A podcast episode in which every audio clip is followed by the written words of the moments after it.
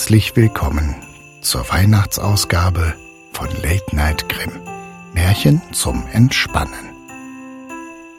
An 14 Tagen im Dezember erhältst du je ein Kapitel des Weihnachtsmärchens Nussknacker und Mausekönig von E.T.A. Hoffmann. Ich lade dich ein, es dir bequem zu machen, vielleicht schon im Bett oder auf dem Sofa eingemuckelt in eine angenehme Decke.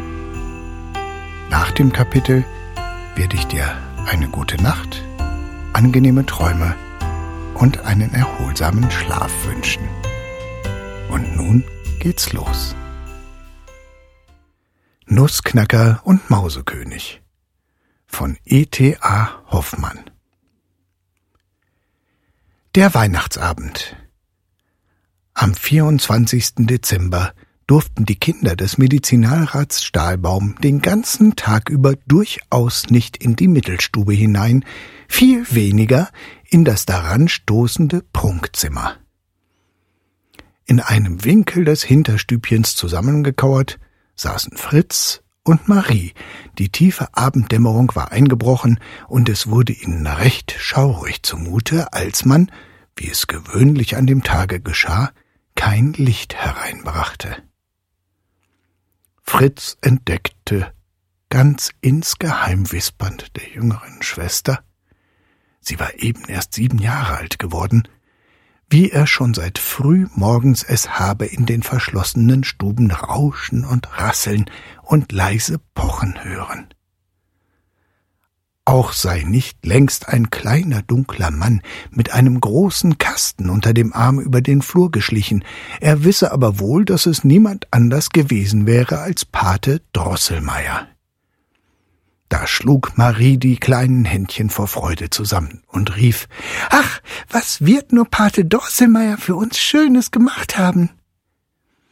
Der Obergerichtsrat Drosselmeier war gar kein hübscher Mann, nur klein und mager, hatte viele Runzeln im Gesicht, statt des rechten Auges ein großes schwarzes Pflaster und auch gar keine Haare, weshalb er eine sehr schöne weiße Perücke trug. Die war aber von Glas und ein künstliches Stück Arbeit. Überhaupt war der Pate selbst auch ein sehr künstlicher Mann, der sich sogar auf Uhren verstand und selbst welche machen konnte. Wenn daher eine von den schönen Uhren in Stahlbaums Hause krank war und nicht singen konnte, dann kam Pate Drosselmeier, nahm die Glasperücke ab, zog sein gelbes Röckchen aus, band eine blaue Schürze um und stach mit spitzigen Instrumenten in die Uhr hinein, so dass es der kleinen Marie ordentlich wehe tat, aber es verursachte der Uhr gar keinen Schaden, sondern sie wurde vielmehr wieder lebendig und fing gleich an, recht lustig zu schnurren, zu schlagen und zu singen, worüber denn alles große Freude hatte. Immer trug er, wenn er kam, was Hübsches für die Kinder in der Tasche. Manchmal ein Männlein, das die Augen verdrehen und Komplimente machen konnte, welches komisch anzusehen war, bald eine Dose, aus der ein Vögelchen heraushüpfte, bald was anderes.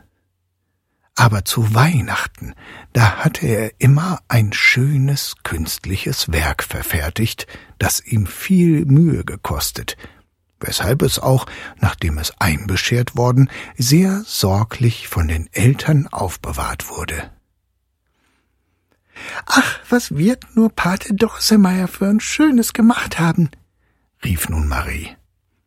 Fritz meinte aber, es könne wohl diesmal nichts anders sein als eine Festung, in der allerlei sehr hübsche Soldaten auf und abmarschierten und exerzierten, und dann müssten andere Soldaten kommen, die in die Festung hinein wollten, aber nun schössen die Soldaten von innen tapfer heraus mit Kanonen, dass es tüchtig brauste und knallte. Nein, nein, unterbrach Marie den Fritz.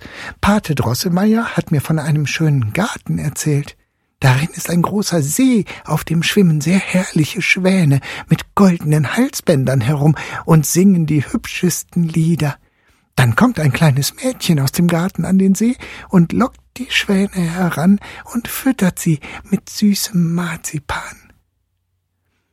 Äh, Schwäne fressen keinen Marzipan, fiel Fritz, fiel Fritz etwas rau ein. Und einen ganzen Garten kann Pate Drosselmeier auch nicht machen. Eigentlich haben wir wenig von seinen Spielsachen. Es wird uns ja alles gleich wieder weggenommen. Da ist mir denn doch das viel lieber, was uns Papa und Mama einbescheren. Wir behalten es fein und können damit machen, was wir wollen. Nun rieten die Kinder hin und her, was es wohl diesmal wieder geben möge. Marie meinte, dass Mamsell Trutchen, ihre große Puppe, sich sehr verändere, denn ungeschickter als jemals fiele sie jeden Augenblick auf den Boden, welches ohne garstige Zeichen im Gesicht nicht abginge, und dann sei an Reinlichkeit in der Kleidung gar nicht mehr zu denken. Alles tüchtige Ausschelten helfe nichts. Auch habe Mama gelächelt, als sie sich über Gretchens kleinen Sonnenschirm so gefreut. Fritz versicherte dagegen, ein tüchtiger Fuchs fehle seinem Marschall durchaus, sowie seinen Truppen gänzlich an Kavallerie. Das sei dem Papa recht gut bekannt. So wussten die Kinder wohl, dass die Eltern ihnen allerlei schöne Gaben eingekauft hatten, die sie nun aufstellten es war ihnen aber auch gewiss, dass dabei der liebe heilige Christ mit gar freundlichen, frommen Kindesaugen hineinleuchte und dass, wie von segensreicher Hand berührt, jede Weihnachtsgabe herrliche Lust bereite wie keine andere. Daran erinnerte die Kinder, die immerfort von den zu erwartenden Geschenken wisperten, ihre ältere Schwester Luise, hinzufügend, dass es nun aber auch der heilige Christ sei, der durch die Hand der lieben Eltern den Kindern immer das beschere, was ihnen wahre Freude und Lust bereiten könne, das wisse er viel besser als die Kinder selbst, die müssten daher nicht allerlei wünschen und hoffen, sondern still und fromm erwarten was ihnen beschert worden. Die kleine Marie wurde ganz nachdenklich, aber Fritz murmelte vor sich hin hm, Ein Fuchs und Husaren hätte ich nun einmal gern. Es war ganz finster geworden. Fritz und Marie, fest aneinander gedrückt, wagten kein Wort mehr zu reden. Es war ihnen, als rausche es mit linden Flügeln um sie her und als ließe sich eine ganz ferne, aber sehr herrliche Musik vernehmen. Ein heller Schein streifte an der Wand hin. Da wussten die Kinder, dass nun das Christkind auf glänzenden Wolken fortgeflogen zu anderen glücklichen Kindern. In dem Augenblick ging es mit silberhellem Ton Klingeling, Klingeling die Türen sprangen auf, und solch ein Glanz strahlte aus dem großen Zimmer hinein, dass die Kinder mit lautem Ausruf Ach, ach, wie erstarrt auf der Schwelle stehen blieben. Aber Papa und Mama traten in die Türe, fassten die Kinder bei der Hand und sprachen Kommt doch nur, kommt doch nur, ihr lieben Kinder, und seht, was euch der heilige Christ beschert hat. Dies war die Weihnachtsausgabe von Late Night Grimm. Märchen zum Entspannen. Ich freue mich sehr über Weiterempfehlungen des Podcasts, gerne an Freunde oder Verwandte oder sonst jemanden, von dem du glaubst, dass er oder sie gerne Märchen oder fantasievolle Geschichten hört. Ich danke dir fürs Zuhören und wünsche dir nun eine gute Nacht, angenehme Träume und einen erholsamen Schlaf.